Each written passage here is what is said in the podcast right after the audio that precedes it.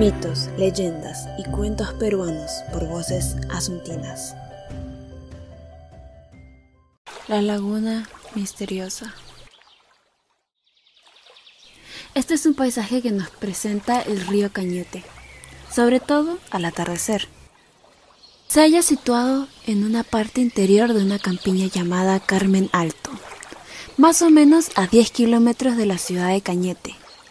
Verdaderamente no es una laguna la que existe en este lugar, sino una parte del río Cañete, que tiene forma de laguna, por cuya razón los habitantes de ese lugar la denominan así, la laguna misteriosa.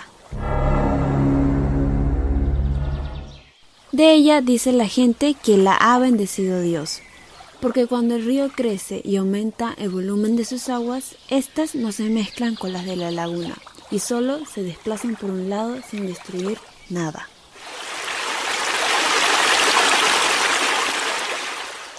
Los alrededores de la laguna están adornados, por un lado de pintorescos cerritos y por el otro de hermosos árboles, y al pie de estos hay numerosas florecillas.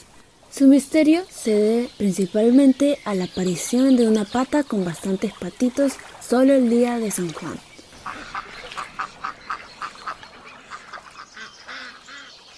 porque en otros días jamás aparecen dichos animalitos.